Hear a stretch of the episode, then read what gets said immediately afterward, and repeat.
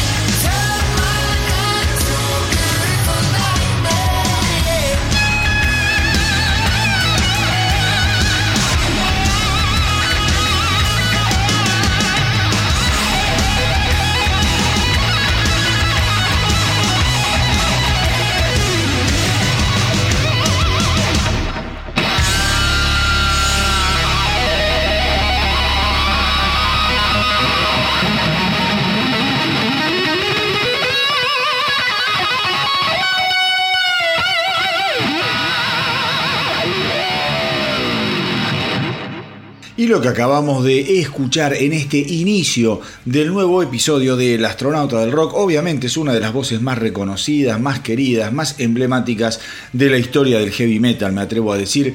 Estoy hablando del señor Ozzy Osbourne. Ozzy Osbourne acaba, acaba de editar su nuevo y muy esperado y adelantado álbum eh, Patient Number 9.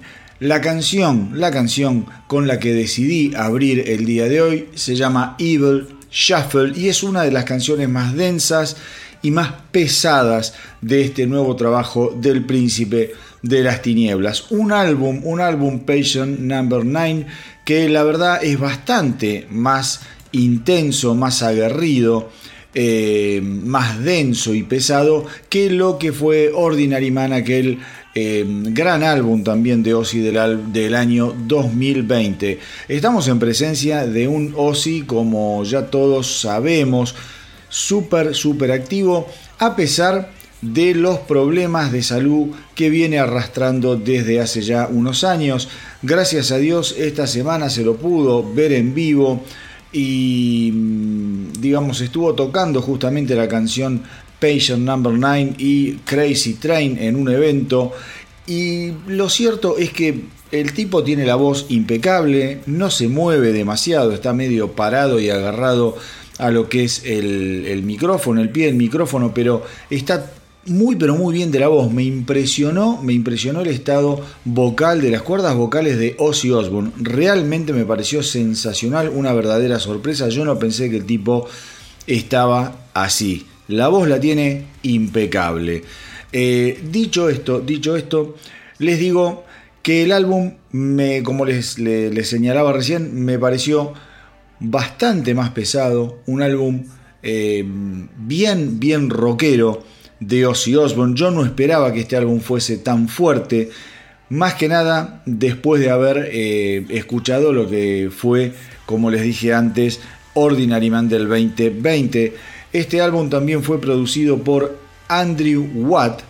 Y miren cómo son las cosas, cómo son las cosas del destino, que le pasa también a los, a los grandes, porque digo, estamos todos todavía conmovidos por lo que fue el eh, homenaje a Taylor Hawkins, del que voy a hablar un poquito al final del programa del día de hoy. Y eh, justamente, justamente en este álbum, Taylor Hawkins, Taylor Hawkins aparece. Es uno de los compositores, por ejemplo, de la canción God Only Knows.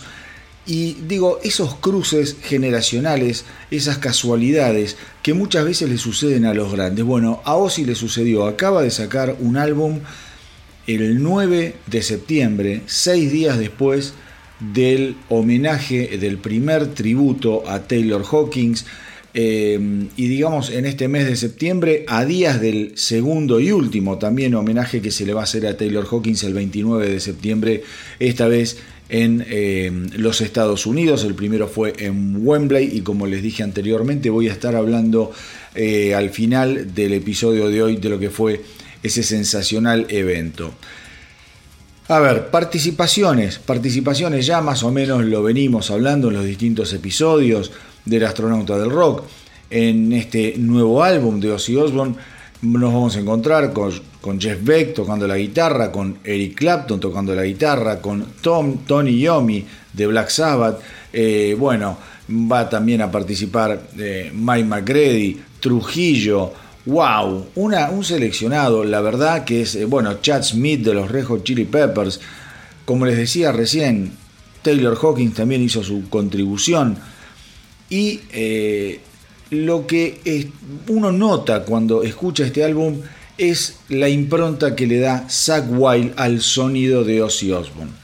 Zack Wild toca prácticamente en todo el álbum y las canciones en las que Zack Wild participa son realmente estupendas, estupendas y bien, pero bien pesadas, bien intensas. Se me ocurre, por ejemplo, Parasite, una gran canción, bueno, la que escuchamos recién, Evil Shuffle, eh, Nothing Feels Right, Mr. Darkness, eh, digo, tiene una participación bien, pero bien fuerte Zack en este nuevo y muy, muy recomendable álbum de Ozzy Osbourne, Patient Number 9.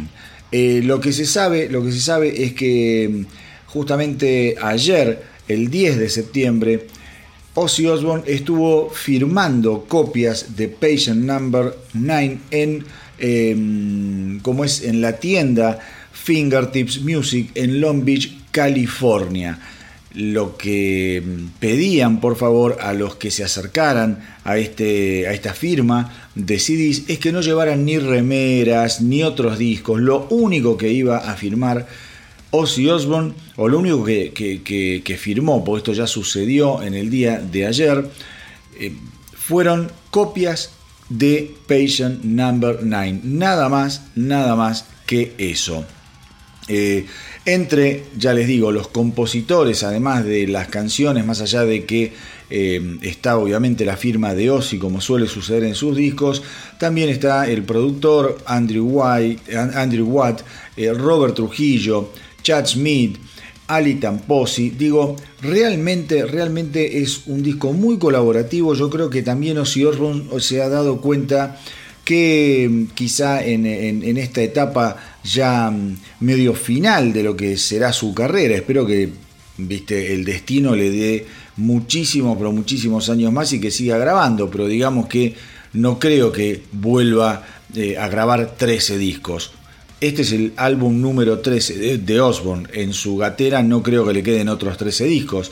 Entonces yo creo que en esta etapa ya final de su carrera, se está dando el gusto de colaborar con un montón de gente. Imagínense la emoción de estar tocando para Ozzy en un álbum solista con gente como Eric Clapton, de tenerlo como invitado, de tenerlo como invitado nada más ni nada menos que su amigote, a su compinche de Black Sabbath, Tony Yomi Digo, realmente, realmente eh, es, es, fenomenal ver esto, tocar con Jeff Beck, tocar con gente mucho más joven que siempre lo tuvo como un ídolo, ni hablar de Zach Wild, que es parte de la familia de Ozzy, pero me imagino la emoción de Chad Smith, me imagino lo que eh, habrá sido también para Robert Trujillo volver a, tocar y a componer junto a, lo, a Ozzy, que había sido su empleador.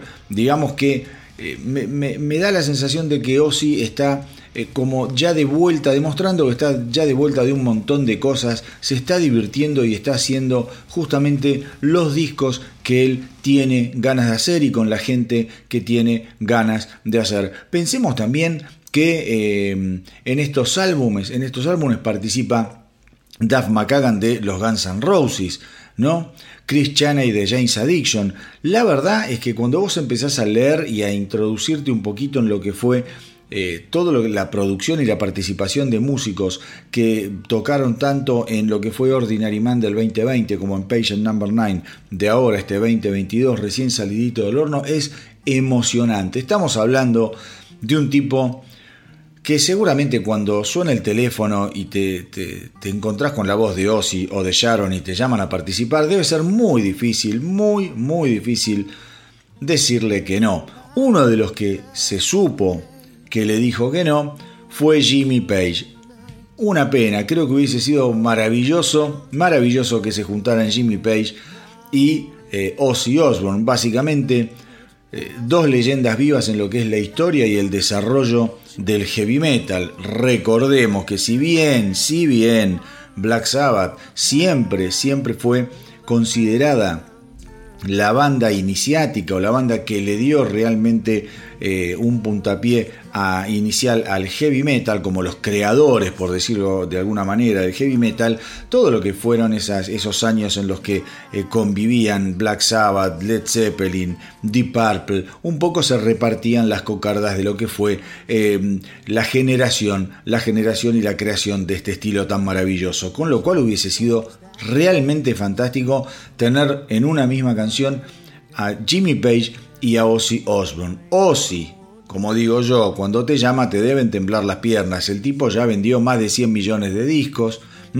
Es uno de los pocos artistas que han tenido los 10 mejores álbumes en las últimas 6 décadas y ha recibido, eh, digamos, eh, la inducción al rock, al Salón eh, de la Fama del Rock and Roll.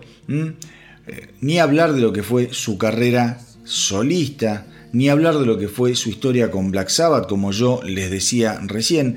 Digo, pertenece a la Academia Británica de Compositores y Autores, así que imagínense un tipo que se ha codeado con presidentes, con la realeza, de, lo que es eh, su, su, tierra natal. Así que, mis queridos rockeros, un álbum conmovedor, realmente conmovedor en el sentido de poder disfrutar de una leyenda, de una leyenda como Ozzy Osbourne, codeándose con otras grandes leyendas y con otros tipos que si bien no todavía no han llegado a ser leyendas, son grandes figuras del ambiente del rock. Insisto, es un disco que seguramente aquellos que están más eh, familiarizados o que tienen su corazón más para el lado del, del rock pesado, les va a gustar o les los va a conformar mucho más de lo que pudo haber eh, sucedido cuando escucharon Ordinary Man, que Ordinary Man obviamente si tenía algunas canciones también fuertonas, era un disco que se lo veía a unos Osbourne llevando un sonido un poquito más aplacado, un sonido más radial por momentos. Este disco yo creo que lo vuelve a encontrar en forma dentro de lo que son las huestes del heavy metal. Olvídense, no es metal extremo, porque Ozzy nunca hizo metal extremo. Ya sabemos de lo que estamos hablando cuando hablamos de Ozzy Osbourne. Bueno, este disco se emparenta más con ese Ozzy Osbourne que quizá lo que se emparentó en su momento Ordinary Man.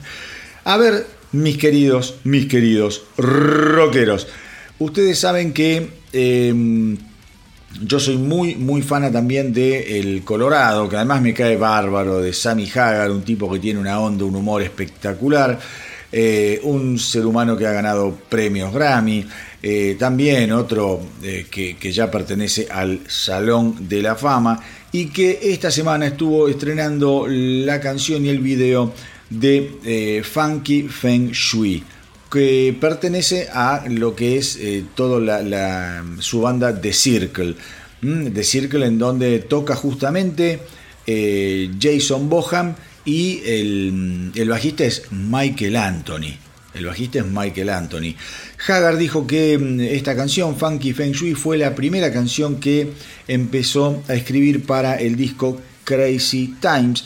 Dice que grabamos eh, solo dos de los versos que había escrito eh, al comienzo y luego, luego de ensayar un poco más, lograron terminar, terminar la canción junto al productor David Cobb. Así que eh, ya les digo, el video también está disponible. en, en, todo lo que son las, las, redes estas de streaming, YouTube y qué sé yo, para que lo puedan ver.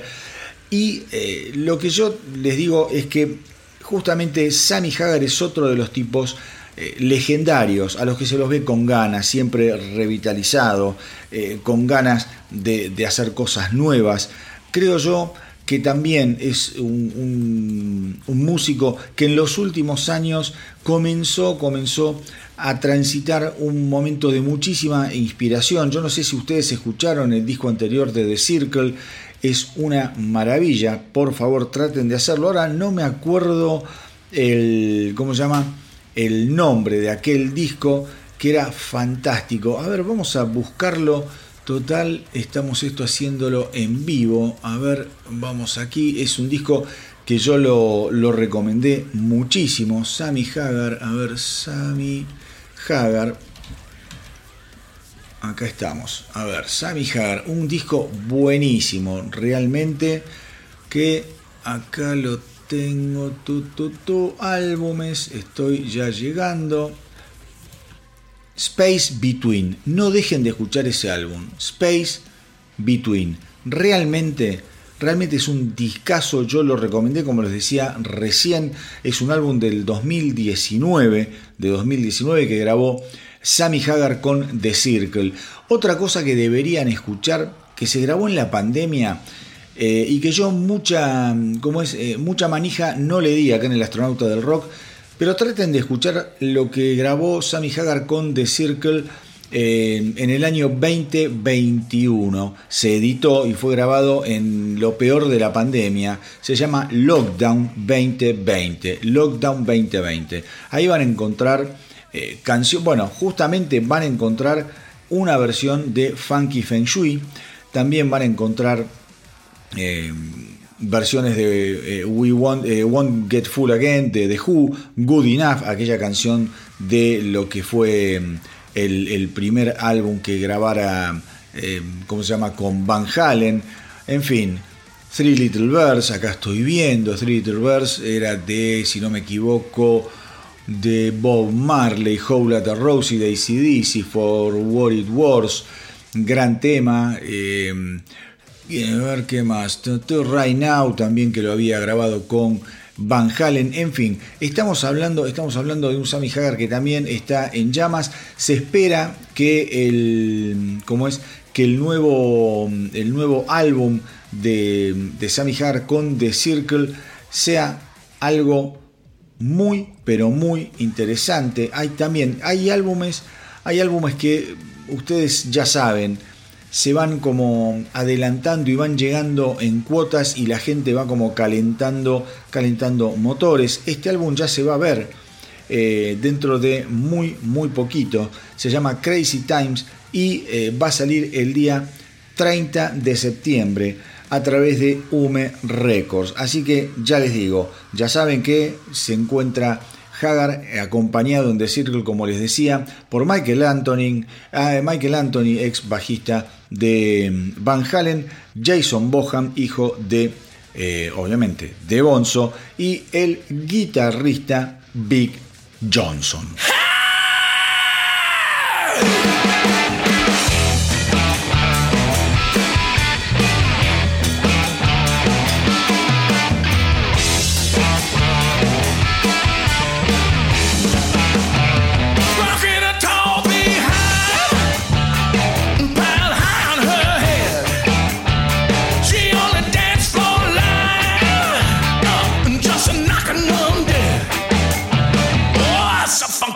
Funky thing.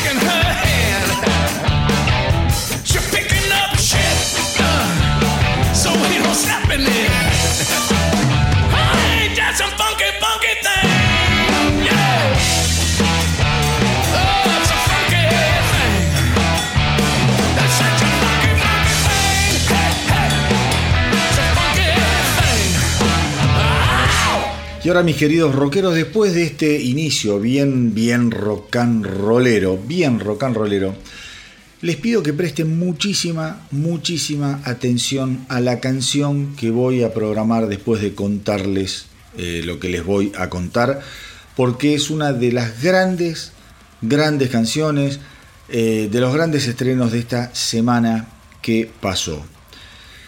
Muchos ya la conocen, algunos supongo que no, Estoy hablando de em, la cantante de Nightwish, Flor Jansen. Flor Jansen esta semana editó el tercer simple em, en lo que va del año, se llama Me Without You, Me Without You. Esta canción le sigue a otros dos estrenos, Storm eh, y Fire, otras dos grandes canciones. Y la verdad es que cuando la escuché me, partió la cabeza, me partió la cabeza.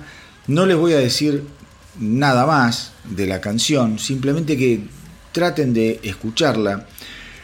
Les cuento que hace unos meses cuando le preguntaron a um, Flor Jansen si la idea de ella era sacar un álbum solista, ella respondió con mucha inteligencia diciendo que a raíz de la pandemia había todo un disco de Nightwish que debería ser editado en algún momento y que no tenía y no veía mucho sentido ni que le parecía inteligente estar pensando en sacar un disco solista en este momento. Quizá, dice, para el 2023, pero eh, dice, no me parecería correcto porque si yo saco un disco solista, dice Jansen, en este momento, después debería promocionarlo, salir de gira y pondría todo el proyecto de Nightwish en un hiatus que andás a ver cómo termina.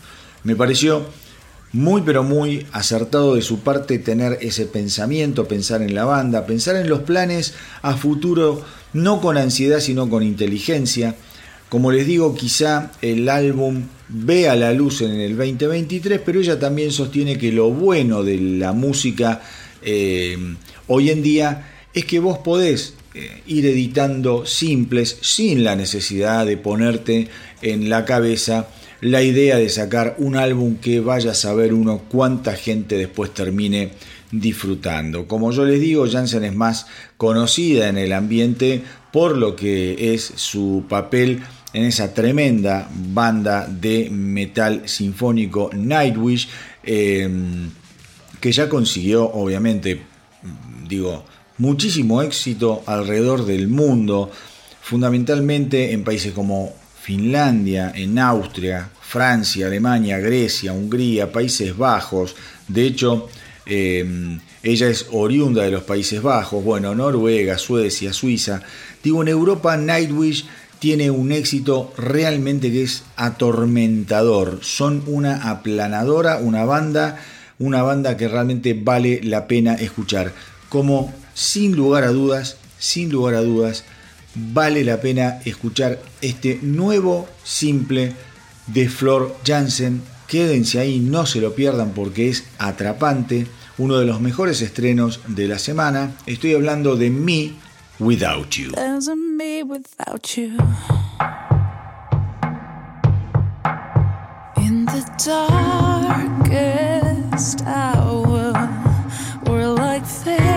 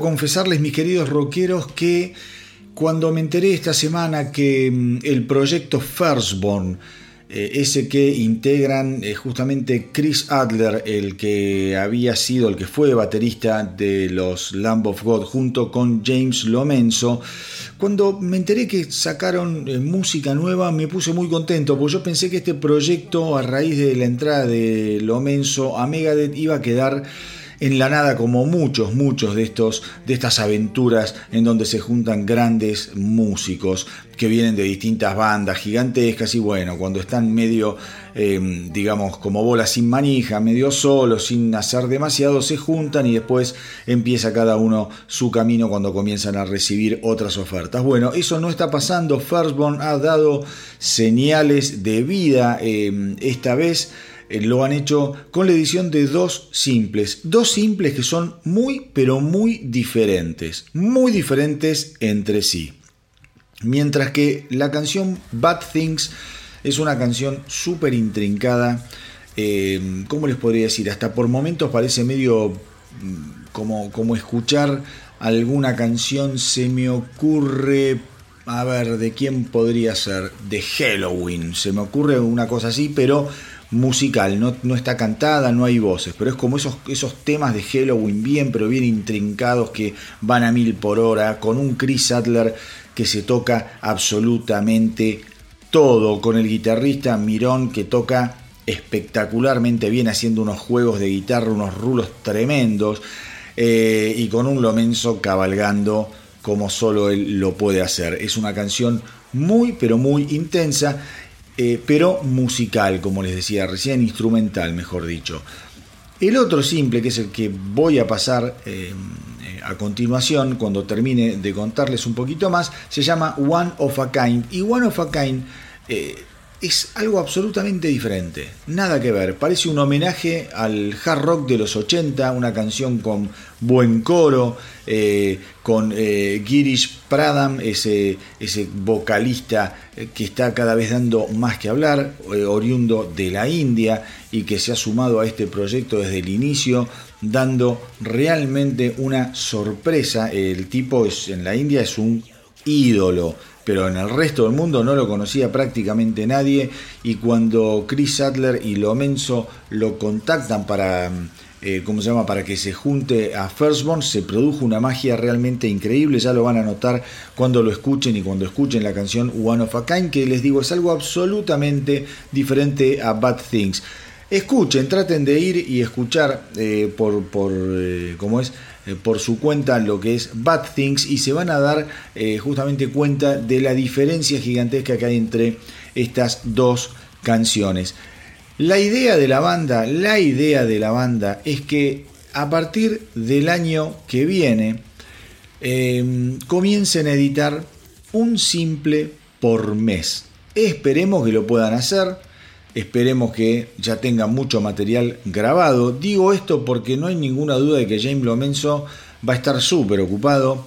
El disco de Megadeth de Sick the Dying and the Dead ha recibido críticas. Yo le hice una muy buena crítica, pero si también si tienen ganas, de investigar, eh, mucha gente lo está poniendo como uno de los grandes trabajos de Megadeth. Uno de los grandes trabajos de Megadeth. Eh, lo comparan como, qué sé yo, lo ponen a la altura de Countdown to Extinction, por ejemplo, para que se den una idea. Yo no llegué a tanto. Yo dije que eh, era un disco, un digno sucesor de Distopia y que me parecía una de las grandes ediciones del 2022. No estuve tan errado, pero vean ustedes lo que es el impacto de The Sick, The Dying and The Dead. Con lo cual, yo creo que Megadeth va a tener meses y meses de muchísimo trabajo y un 2023 girando por todo el puto mundo. Con lo cual yo no sé si no tienen eh, canciones grabadas los muchachos de Firstborn, me parece que eh, van, a, van a estar bastante, bastante complicados para sacar una canción por mes. Dudo que si dicen algo así ya no lo tengan planeado, pero se los comento. Otra cosa, una fe de ratas que tengo que hacer. Yo en el episodio anterior eh, les dije que en el, comentario que les hice sobre The Sick, The Dying and the Dead, elogié muchísimo la, parte interpretativa y dije que Lomenzo estuvo a cargo del bajo. Error, error, astronauta. El que estuvo a cargo del bajo, el que regrabó el, digamos, las pistas de, de Dave Manotas Elfson fue el bajista de Testament, Steve DiGiorgio. Así que, como es eh, nobleza obliga, dije mal el, como es el dato del bajista de The Sick, The Dying and the Dead, con lo cual me corrijo. El que grabó el bajo, el que regrabó el bajo de Elson fue el bajista de Testament, Steve DiGiorgio, y no James Lomenzo, que básicamente se juntó y formó, ese, se, ¿cómo es? Em, se sumó a Megadeth para todo lo que son las presentaciones en vivo. Así que, bueno, nada, les quería comentar esto, una muy buena noticia de esta banda Firstborn, este supergrupo, por decirlo así, entre, eh, que han formado entre Chris Adler y James Lomenzo, una banda que a decir verdad, eh, cuando uno escucha todo lo que fueron editando, tienen grandes canciones y también algunas canciones que no están tan buenas eh, y experimentos raros como aquella versión, a mi entender, desafortunada del clásico de Journey Separate Ways. Pero ahora vamos a disfrutar de lo nuevo, lo nuevo de Firstborn, esta muy pero muy entretenida, muy buena canción, homenaje al rock de los 80, One of a Kind.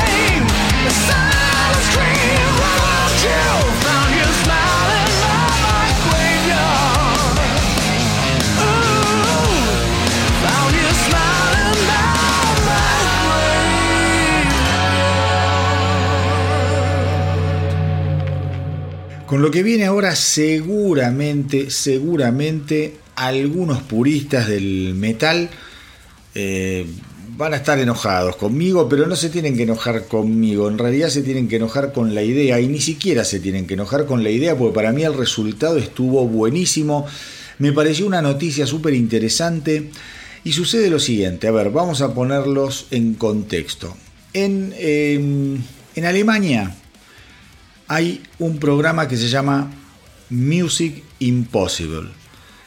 La lógica de este programa de televisión básicamente es colocar a dos artistas de ondas diferentes y obligarlos a grabar uno de sus clásicos, pero respetando la onda del otro artista. Entonces, entonces, ¿qué sucedió? Y que dio un resultado, a mi entender, súper interesante y que es lo que vamos a escuchar ahora.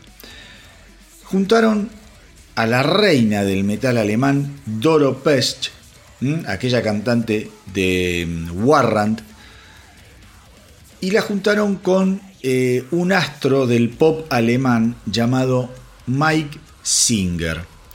No tuvieron mejor idea eh, que de pedir, o sea, que, agarrar una canción clásica de Doro Pech que se llama Raise Your Fist in the Air, que es una canción tremenda, que la pueden escuchar en, eh, en Spotify, una canción durísima, bien para el frente, con esos coros de estadio, bien pero bien aguerrida. Y esa canción Doro la tuvo que reinterpretar, reimaginar, reproducir, volver a parir, pero en formato de pop, que respetara el pop que justamente hace este Mike Singer. Eh, por eso digo que probablemente los puristas del rock pesado, los puristas del, del ¿cómo es? del metal, los, los fanáticos de Doro, algunos se calienten con este experimento. A mí me pareció realmente sensacional porque conociendo la canción original, cuando escuché este remix, esta, esta forma de reimaginar la canción en onda pop, primero dos cosas. Me pareció que la producción es increíble, increíble. Me pareció que la, pudieron, la pudieron honrar a la canción original dándole un formato absolutamente distinto. Y por otro lado, digo, qué bien que canta Doro en, en digamos, cuando vos le escuchás en un formato no tan fuerte, no tan, eh, tan pesado. Van a escuchar un Adoro con una dulzura espectacular, conmovedora hasta los huesos. Parecía un ejercicio imposible, pero yo creo que el, resultado fue muy, pero muy interesante, muy, pero muy, eh, muy lindo. Doro Pez contó que fue increíblemente difícil encontrar la canción adecuada para este formato, eh, hacer que un himno del metal sonara pop eh, y genuino al mismo tiempo fue algo genial, pero muy, muy difícil. Un acto de eh, equilibrio que creo que logramos muy bien, comentó Doro Pez. Tengan en cuenta que el año que viene, si tenemos suerte, Doro además va a estar editando su nuevo álbum, que va a ser la continuación de aquel álbum doble del 2018, Forever Warriors, Forever United, que traía 19 pistas. Y yo también les recomiendo, les recomiendo que traten de escuchar el álbum que celebra los 35 años de la edición de um, Triumph and Glory, aquel clásico de su antigua banda Warlock. Traten de escuchar entonces eh, Triumph and Glory Live. ¿Mm? Ese es un eh, álbum que editó Doro en, eh, ¿cómo se llama? En coincidencia con los 35 años desde la edición de aquel gigantesco álbum de Warlock, que es un álbum en vivo que se editó en el 2021. Suena muy, pero muy en vivo. ¿Qué quiero decir? Que acá no hay demasiados aditamentos, eh, se escucha mucho al público, se escucha a un Adoro eh, absolutamente eh, sacada por momentos, con la voz media cascada, como tiene que cantar una, un, una estrella de rock, sin estar metiéndole demasiado firuletes en vivo a la cosa. Así que traten de escucharlo y esperemos que el próximo álbum de Doro Pech sea otra de sus genialidades. Y ahora quédense ahí y traten de escuchar esta reimaginería pop de Raise your fist in the air. Raise your fist.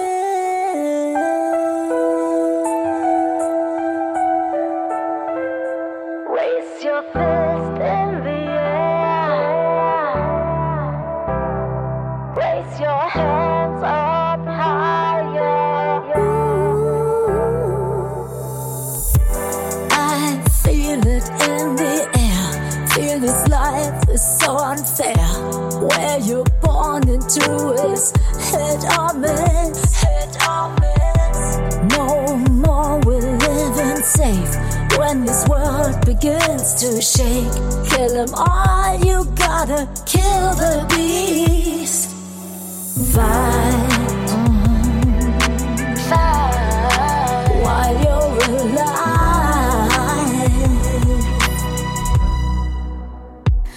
Raise your fist in the air. Raise your fist. Raise your hands up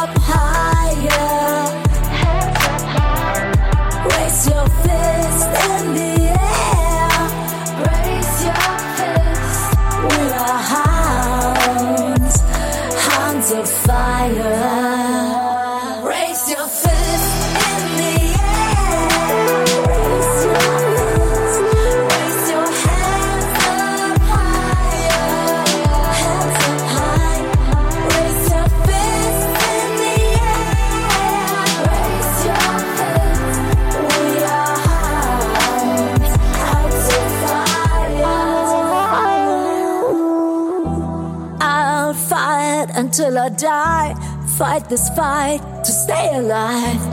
In my heart, I know I'll be alright.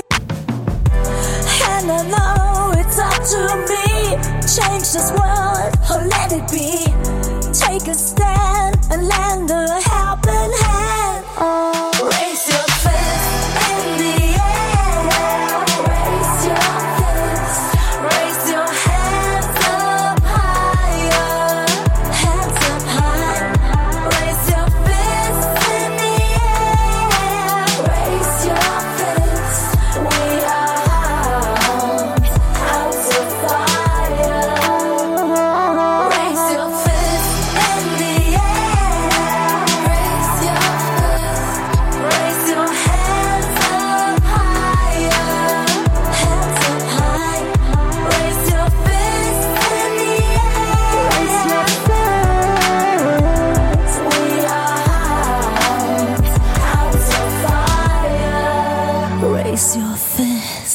no sé cuántos de los que están del otro lado son fanáticos o conocen a la banda, bueno, una banda que ya tiene unos cuantos años, unos 20 años más o menos, eh, que hacen una especie de rock pesado, medio pancoso, de terror, llamados los Wednesday 13, una banda muy pero muy interesante.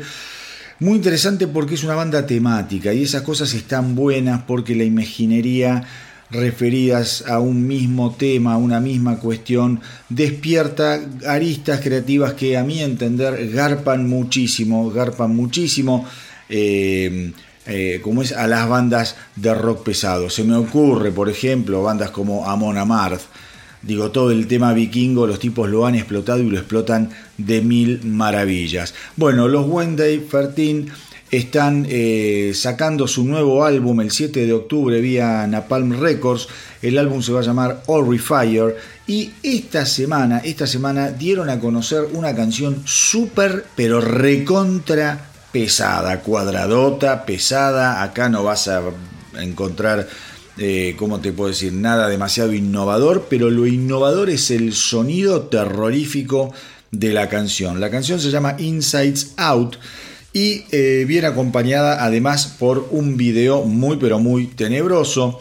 Eh, según la banda, este, es, eh, este nuevo simple es una de las canciones más pesadas que han grabado en su carrera y yo me atrevo a decir que no están muy lejos de la verdad y que obviamente, obviamente el tema o, o digamos sí, la temática de la canción pasa por la tortura y la violencia y no tengan ninguna duda que cuando uno la escucha eh, se imagina haciendo cosas malas. Así que traten de prestar atención a lo que es este adelanto de Horrifier que se va a alargar el 7 de octubre para alegría de todos aquellos fanáticos de lo que es el rock pesado y terrorífico. Vamos ahora con lo nuevo de Wednesday 13 Insides Out.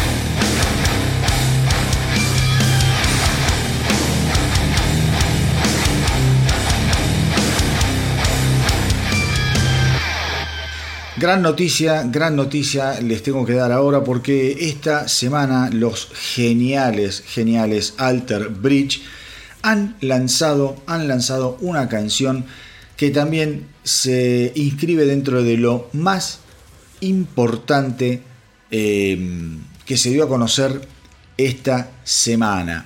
Sepan que los Alter Bridge están el 14 de octubre editando su nuevo álbum Pounds and Kings el 14 de octubre, también a través de lo que es Napalm Records y el adelanto que dieron a conocer esta semana es verdaderamente hermoso. La canción se llama Sin After Sin, una canción que eh, transcurre en algo más de 6 minutos y que yo les recomiendo que no se la pierdan porque la verdad es que cada cosa que Alter Bridge eh, larga al mercado eh, digamos, a mí me da la sensación de que son esas bandas que continuamente tratan de superarse, no solo ellos, sino además que cada edición que, que- hacen es como que los tipos ponen una vara súper alta, súper alta a nivel producción, a nivel interpretación, obviamente a nivel compositivo.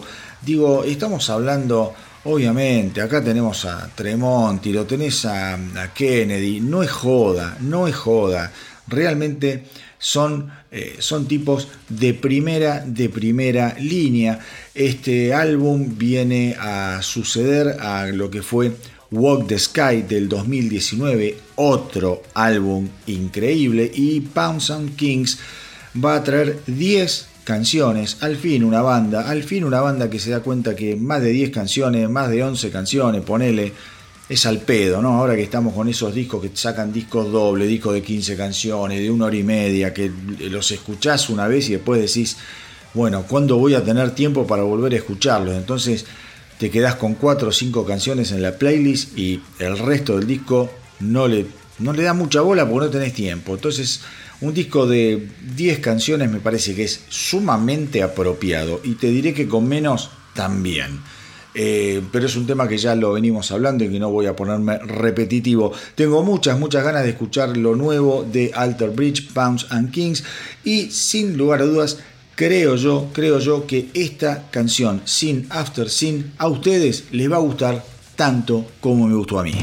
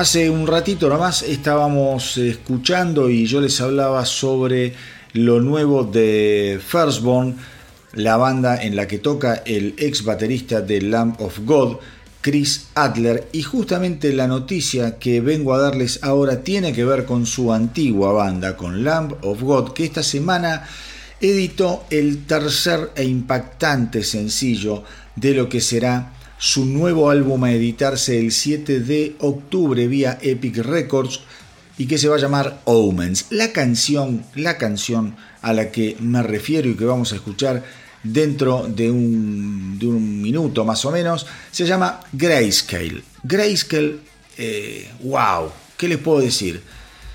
Es algo así como un, Lamb of God mm, atravesado por lo mejor del hardcore. Es una cosa realmente espectacular, una canción agresiva, una canción veloz, una canción que tiene todos, todos los condimentos que uno espera de Lamb of God a la hora de dar a conocer una nueva canción. Obviamente, obviamente, Randy Blight eh, te, te, pone la piel de gallina cuando lo escuchás cantar eh, y la banda, la banda eh, comentó que esta canción fue la última que compusieron. En realidad la compuso eh, Willie Adler, el guitarrista y hermano de Chris Adler.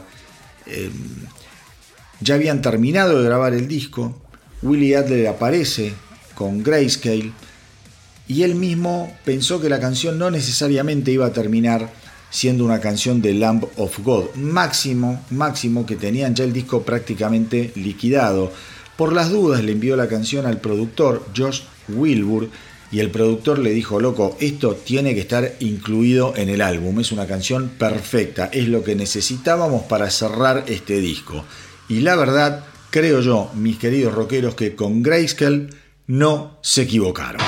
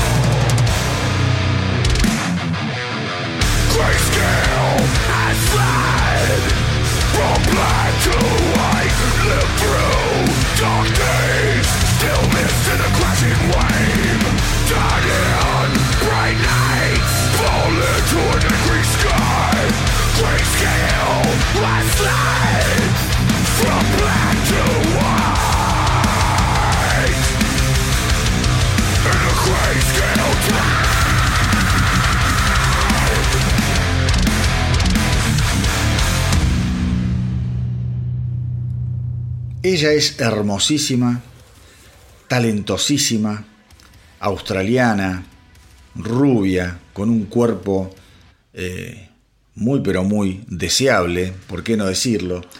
Creo que sigue siendo la pareja de Richie Zambora. No estoy muy actualizado sobre los asuntos del corazón de Richie. Eh, estoy hablando obviamente de la talentosísima Orianti. Orianti es una, un artista de un calibre significativo. Eh, ha tocado, por ejemplo, junto a Michael Jackson en, alguna de sus giras. Eh, y que justamente está editando el 14 de octubre su nuevo álbum vía Frontiers Music. El nuevo álbum se llamará Rock Candy y va a ser de esta manera el sucesor de aquel gran álbum de Orianti del 2020 llamado simplemente O, como la primera letra de su nombre, Orianti. El adelanto, el adelanto que se conoció esta semana, el adelanto que se conoció esta semana de lo que será Rock Candy es una muy pero muy interesante canción llamada Fire Together. Cuando hablamos de Orianti, porque obviamente en los comunicados de prensa viene ¿no? con que eh, Rock Candy es una exhibición de rock duro, teñido de blues y qué sé yo. A ver, cuando hablamos de Orianti, todos aquellos que más o menos tenemos unos años, no vamos a estar hablando de rock duro. Esto es un pop rock, está muy bien hecho, puede llegar a asustarse algún lactante que no tenga demasiada experiencia en lo que es escuchar rock and roll, pero no nos vamos a encontrar ni por las tapas con un rock pesado. Esto es rock bien FM, pero me parece interesante también escucharlo porque, insisto, estamos hablando de un artista de unos calibres y de unas cocardas súper, pero súper eh, reconocidas en todo el ambiente musical. Así que presten atención a lo nuevo de Orianti, Fire Together.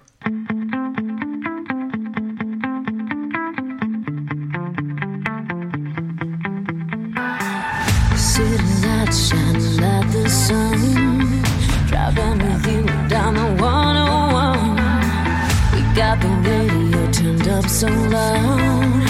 I wanna live right here, right now. Does it feel good?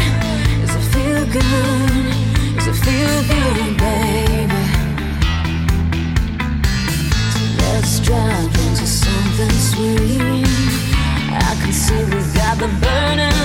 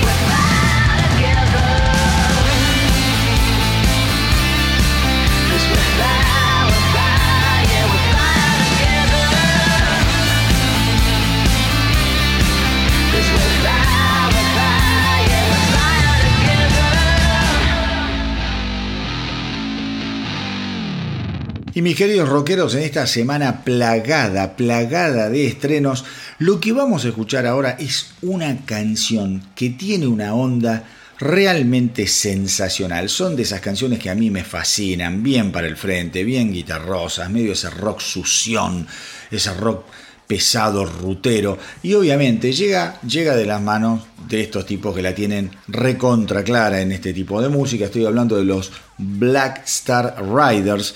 Eh, el nuevo álbum de la banda va a ser editado el 20 de enero del 2023. Se va a llamar Wrong Side of Paradise.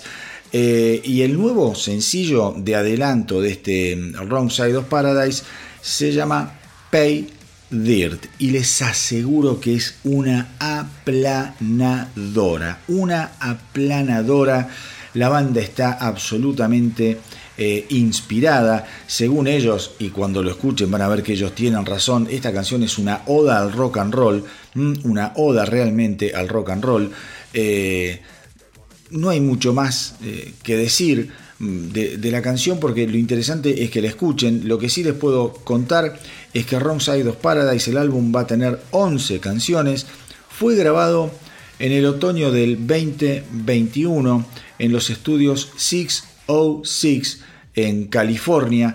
Eh, y si el resto de las canciones viene con la potencia, con la onda y con ese espíritu rockero que los tipos destilan en Pay Dirt, vamos a estar el 2023 hablando y escuchando muchísimo a los Black Stars Riders con su Wrong Side of Paradise.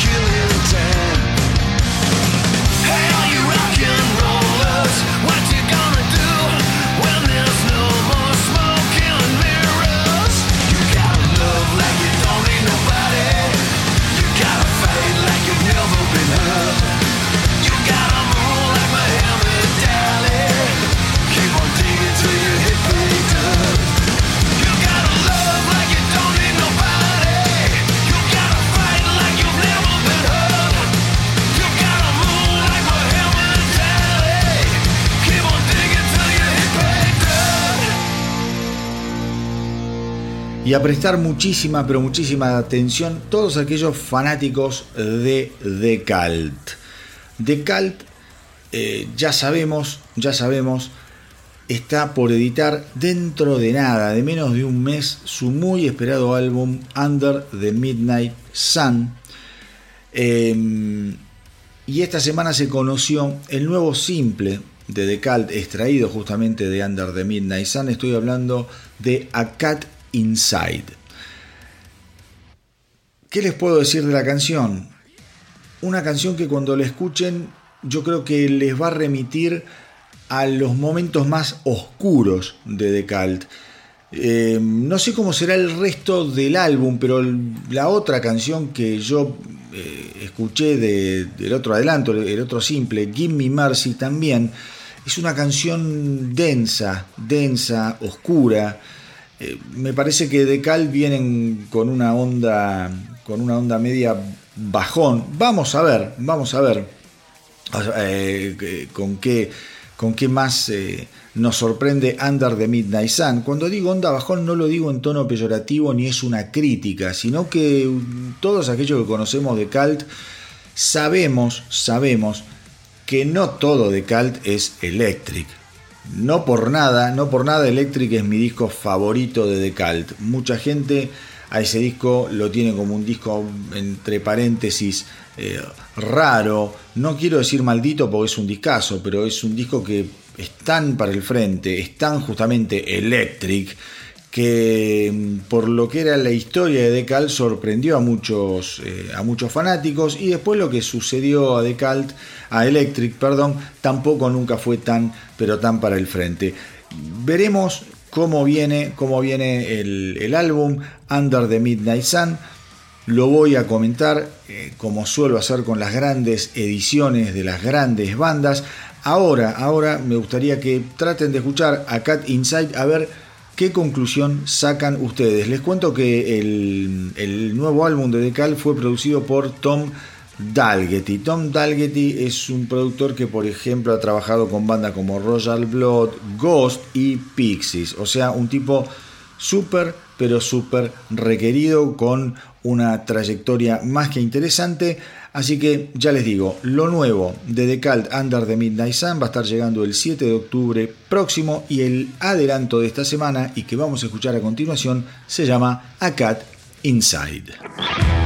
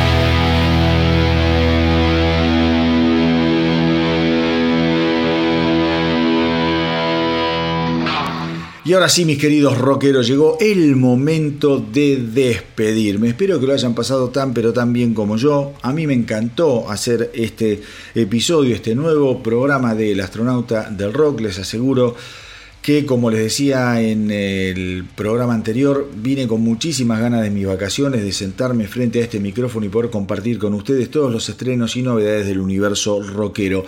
Ya saben que siempre los invito a seguirme en las redes, en el Instagram, me pueden también seguir en Facebook y si se quieren comunicar conmigo lo pueden hacer a el mail el astronauta del rock gmail.com el astronauta del rock gmail.com y no dejen de visitar nuestra página de internet www.elastronautadelrock.com. A ver, al comienzo del episodio de hoy yo les dije que quería hacer un breve comentario de lo que fue, de lo que me pasó cuando vi el tributo que le hicieran a Taylor Hawkins, el desaparecido baterista de los Foo Fighters en el estadio Wembley el día de mi cumpleaños, el 3 de septiembre pasado. Fueron más de 7 horas de emoción, de música, de ver a una selección inigualable de artistas en ese escenario. No quiero, ver, ¿qué no se dijo? ¿Qué no se leyó? Digo, es muy difícil una semana después estar hablando y, pretender pretender decir algo que no, que no hayan escuchado, que no hayan leído. A mí se me ocurre que el tributo a, Taylor Hawkins habla, habla a las, eh, a las claras de lo que ha sido la eh, sorpresiva llegada al mundo del rock de un eh, ser humano como Dave Grohl. Hablar hoy de Dave Grohl es hablar de una figurita repetida, pero para que Dave Grohl haya llegado a ser lo que es después de Nirvana, realmente eso es lo que habla de lo que es Dave Grohl. Cuando Dave Grohl formaba parte de Nirvana, era el baterista de la banda más grande del mundo, de la banda que cambió todo, que pegó un cimbronazo, que abrió las puertas a un nuevo movimiento que se comía todo lo que había sucedido hasta ese momento y que cambió literalmente la historia de la música y gran parte del negocio, de la industria. Pero era el baterista. Después de la muerte de Cobain, Dave Grohl comienza, comienza a tejer su propia obra, su propio camino es muy difícil, es muy difícil lo que logró Dave Grohl. Es prácticamente inimaginable. No hay muchos casos como eh, los de Grohl en la historia, me, atrevo a decir, del rock and roll. Eh, un baterista que haya pasado al frente de semejante manera, creando además una banda nueva, y que la haya transformado en la última gran esperanza del rock and roll, yo no lo recuerdo. Alguno me podrá decir, y pero mira Phil Collins, cuando se fue Peter Gabriel, sí, pero Phil Collins no formó otra banda. Phil Collins se quedó en Genesis y después hizo una gran carrera solista. Bárbaro. Pero Genesis siempre siguió. Digo, lo de Dave Grohl fue apagarse, quemarse, morirse con Nirvana, morirse con Cobain y generar él una historia nueva. En ese camino, en ese camino, se cruza providencialmente con Taylor Hawkins y la verdad es que más allá de que hoy ya uno lo dice porque ha leído el diario del lunes, como solemos decir, pero estaba claro que la onda que pegaron entre Taylor Hawkins y Dave Grohl eh, era una, una onda de hermandad. Dave Grohl siempre lo dijo, yo en Taylor veía a mi hermano, éramos como dos hermanos. Aquellos que hayan leído la biografía saben que es así. Em, la biografía para colmo salió el año pasado. El año pasado. Debe ser una cosa de loco, ¿no? Porque a los pocos meses de editada la biografía se murió Taylor Hawkins. Pero bueno.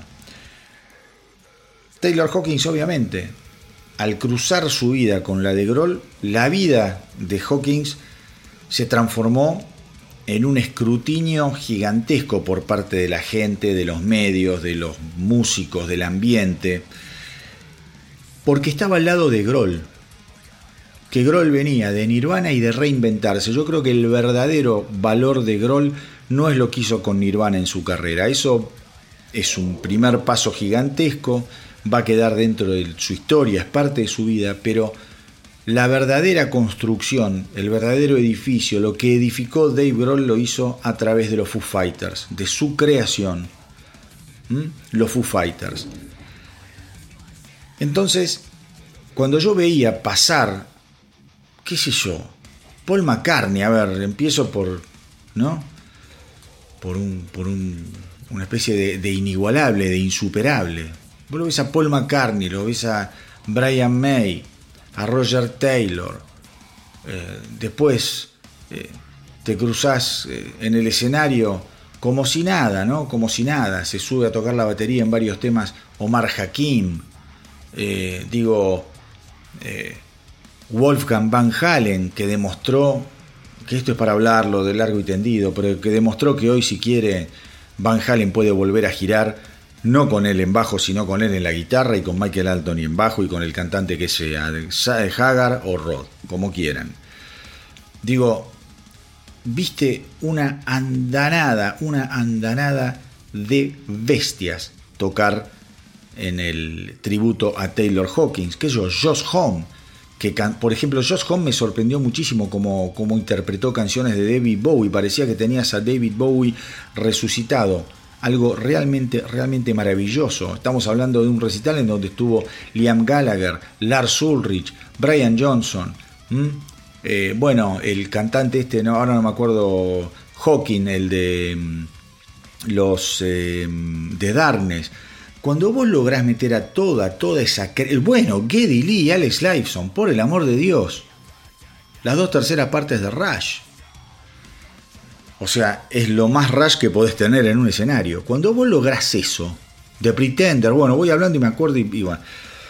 Cuando vos lográs eso, realmente, realmente, quiere decir que vos ya llegaste, pero a un nivel de respeto eh, y, de, y de reconocimiento insuperable.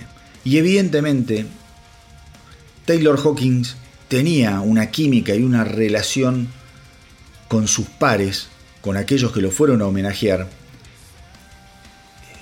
conmovedora, indiscutible. El otro día hablábamos con Pablo, con un amigo, y decíamos, che, lo que tienen los Foo Fighters es que, qué sé yo, un Grohl, un Hawkins, nunca dejaron de comportarse como fanáticos. Siempre honraron y homenajearon a sus ídolos. Eh, y, vos los veías tocar frente a, eh, al lado de, de tipos grosísimos, siendo ellos grosos, y los veías como dos nenes que estaban tocando el cielo con las manos. Por eso, yo lo que rescato es eso. Qué gigante, qué gigante que ha sido la contribución de Dave Grohl a través de los Foo Fighters, que llevaron a generar uno de los homenajes, no, para no, uno no, me corrijo, el homenaje más conmovedor que yo vi en mi vida que se le hiciera a un músico, mucho más que el de Freddie Mercury, que Dios me perdone, pero muchísimo más, muchísimo más. Lo de, lo de lo de Taylor Hawkins fue una cosa sensacional. Aquellos que no lo vieron, traten de verlo el 29 de septiembre, que se va a hacer del otro lado del Atlántico, en los Estados Unidos. Muchas veces se me llenaron los ojos de lágrimas, creo que les habrá pasado a muchísimos rockeros que lo estuvieron viendo. Y da gusto, realmente da gusto ver esa hermandad entre los músicos, ese respeto, esas ganas de decirle al mundo que se puede seguir adelante a través de la música, que se puede quebrar el dolor a través del rock and roll. Realmente, realmente me pareció una cosa increíble el poder de curación que tiene el rock, que tiene la música. Eh, no sé si esto se ha dicho, si esto se ha escrito, pero es lo que me sale decir. Es lo que me sale decir. Pobrecito Taylor Hawkins, pobrecito, un alma en pena, vaya a saber uno qué le pasó. La verdad que lo pienso y cada vez que lo pienso me, me, entristece. Así que quería hacer este comentario. Por otro lado, eh, y ya para ir cerrando, por otro lado, y ya para ir cerrando, esta semana en el Instagram recibí un mensaje eh, raro. Yo el, episodio anterior, el programa anterior, estuve dando la noticia, una noticia que eh, en algún punto era menor. Me pareció una noticia interesante porque yo no sabía. eh, Y, y cuando la leí dije, debe haber un montón de gente que tampoco conocía este problema. Me refiero a la noticia que di sobre Jolene Turner, que, en un- que- que decidió a los 71 años sacarse la peluca y mostrarse pelado. Eh, recibí un mensaje, me parece que la persona que lo mandó no escuchó bien lo que yo dije o cómo lo dije, pero medio que interpretó que yo lo estaba gozando, lo estaba cargando a Jolene Turner. La verdad, equivocadísimo.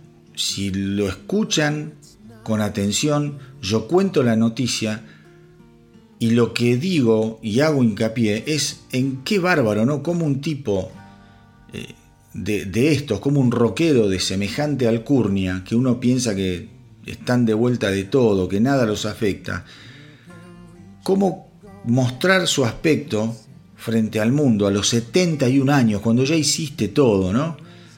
Cómo lo conmovió a él la respuesta de la gente, la respuesta de los fans, que le brindaron su apoyo, que lo felicitaron y que tiraron buena onda.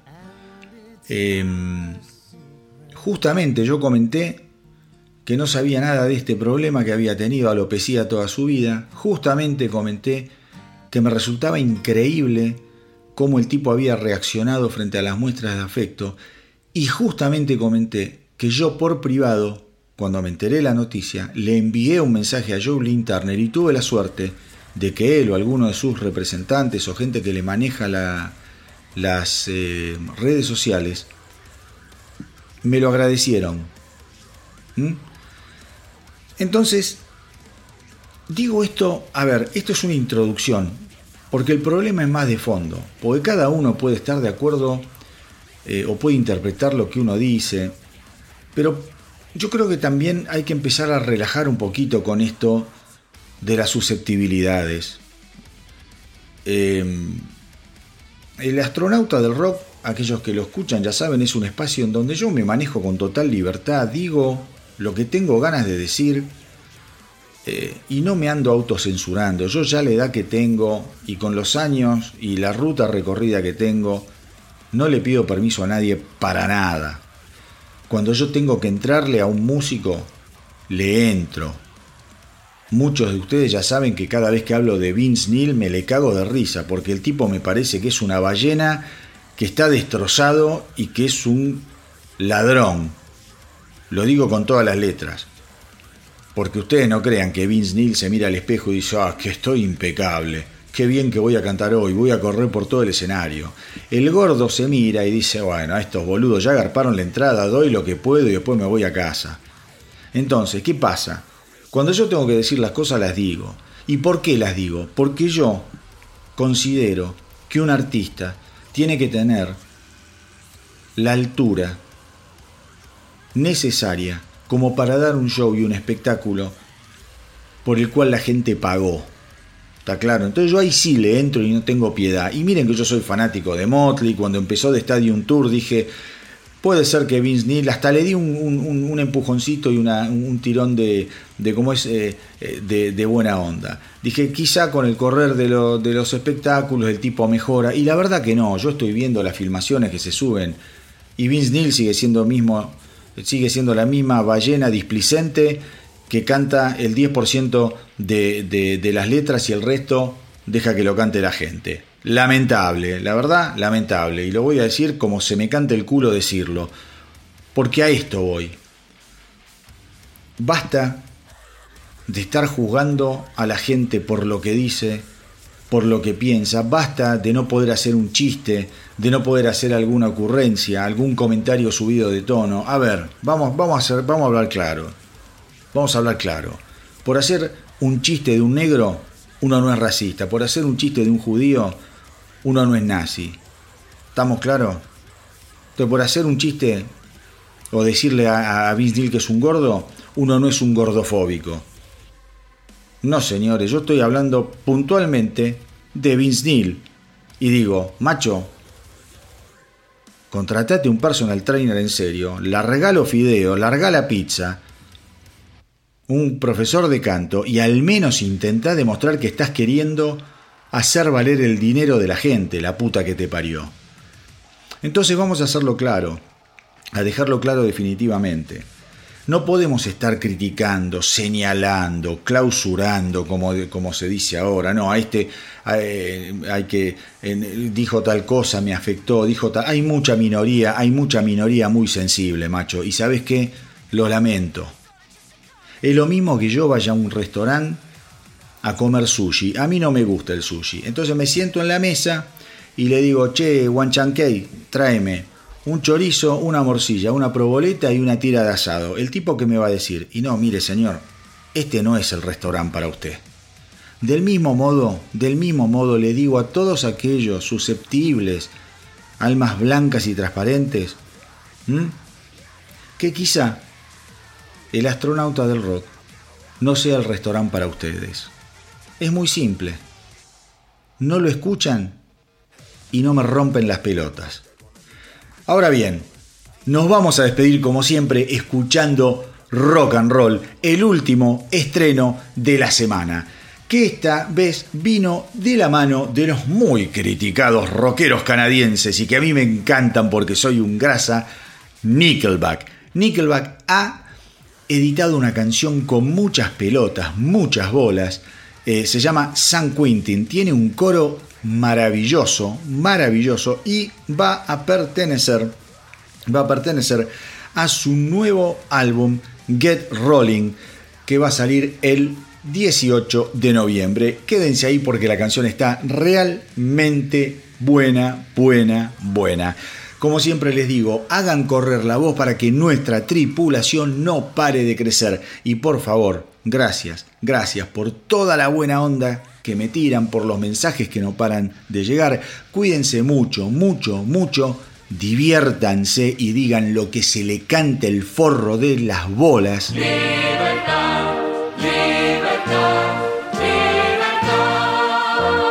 Y que viva, que viva el rock.